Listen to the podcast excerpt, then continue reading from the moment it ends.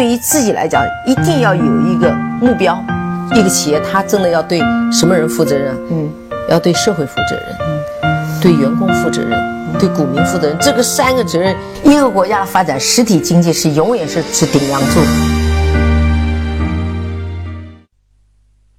给你一个真实生动的格力电器，我们给的比你要的多。各位好，那我们如我们前面之约，呃，今天来解读一下格力的三季度报。因为三季度报呢，季度报它比半年报和年报要显得比较简单。那我们这次呢，也是采取用速读的方式来给大家呈现一些三季度的一些呃有有意义的数据。那首先来看它的销售额。那在整个 Q 三呢，格力呢是实现了四百一十六亿的销售额，同比的增长是百分之二十五。那整个从一到九月份，就是一 Q 到三 Q 结束，那格力实现了一千一百零八亿的销售额，那增长呢是百分之三十四点五。虽然整个 Q 三的销售额增长有所放缓，但是整个一到三季度的销售额还是呈现了一个比较强劲的增长。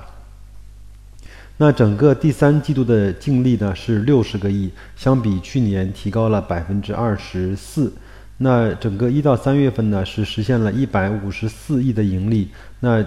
相对去年同期提升了百分之三十七点六八，这是一个非常漂亮、非常恐怖的一个数字。整个在 Q 三就完成了去年整个全年的盈利的指标。那整个呃一到 Q 三结束呢，呃每股的收益是两点五七元。那相比去年同期增长了百分之三十七，那这个数字呢，我们待会儿会去呃演算，它大概过完整个今年之后会产生多少的每股盈利。那我们也可以算一算，我们在明年的六七月份能够收到大概多少格力每股的分红。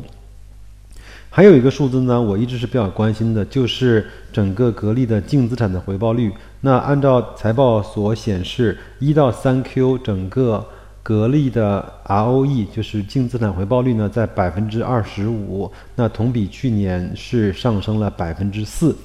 那这个呢，就是整个的一些呃销售额、净利和每股盈利和 ROE 的情况。那我们来再来看一看它的十大股东的变化。呃，这个其实呢很有意思，它排在第三位的呢是呃港资，呃港资呢整个在呃 Q 三呢是。持有了格力流通股份的百分之七点六股，一七点六五，合计呢是四点六亿股。那整个在上半年结束的时候呢，港资是持有了三三亿，占整个格力的百分之五。那就是说，整个在七八九的三个月份，那港资还是在非常大手笔的买入格力电器。那很可能它买入的成本已经在了三十八、三十九，甚至四十块，甚至四十块还要再炒上。所以说，港资。呃，如此的大手笔持续的在买入格力，那我相信凭借他的眼光，呃，格力现在还是值得投资的。那第四位的是呃中央汇金，这个没有任何的变化。第五位呢是正金，正金呢在第三季度进行了一些减持，大概减持了一千一百万股。那从本来的一点二四的占比，呃，到了 Q 三时候的一点零五，这个是主要股东的变化。另外呢。在呃前海人寿，就是呃姚振华姚老板的呃公司啊，呃非常乖，从半年结束到整个的三季度结束，他所持有的两点四七亿的股份是一股没有卖出，所以说呃挺好，这个是呃就当给格力做呃财务投资了吧，呃另外呢，在他的。投资方面，我们都知道，整个格力是前面是举牌了海力股份。那从三季度的报告来说，它一共花了五点六亿去持有海力股份。那然后呢，这这些投资呢是赚钱的，大概赚了一点一五个亿，还是不错的一笔收入。那它前面包括我在解读半年报的时候呢，也会讲到它花了。一点钱去持有红星美凯龙，但是这笔投资到今天为止依然是亏损的，大概亏损的是一点八个亿。呃，另外呢，我们就再给大家说几个相对比较重要的一些财务指标。呃，它的货币资金呢是在九百三十三亿，是比呃去年同期是减少了二十亿，它的应收票据呃非常的大，呃是五百一十六亿，那整个上一期的数字呢只有三百亿。这一块呢是增加了两百亿，那包括应收账款也是有增加，预付账款也是有增加，存货也是有增加，呃，那包括它整个的。嗯，包括税，呃，交税的那个金额也是在增加，因为具体的数字呢，用用音频的方式并不是那么好的去展现，呃，我只是给大家讲一个景象，就是从这方面，包括从在建工程，从呃短期借款，从预收账款，呃来说，整个的这种这这些财务指标的呃变化，就是反映出整个格力在今年。一到九月份的生意啊，用四个字来形容叫供销两旺。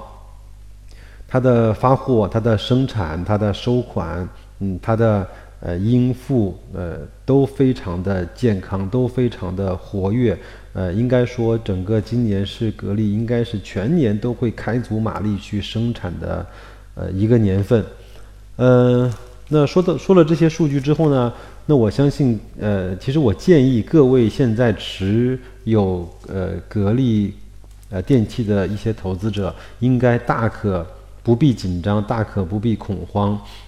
呃，应该把你的心放在肚子里。有了三季度的报告去垫底，整个我们可以对呃呃整个全年的格力的表现做一个简单的预期。那从两点呃就两两块五毛七，整个是整个 Q 三结束之后的每股收益。来看，即便它不增长啊，还是按照这样的一个方式去推演到四季度，那么这样的话，整个全年它的每股收益应该是在三点四，就是三块四毛钱。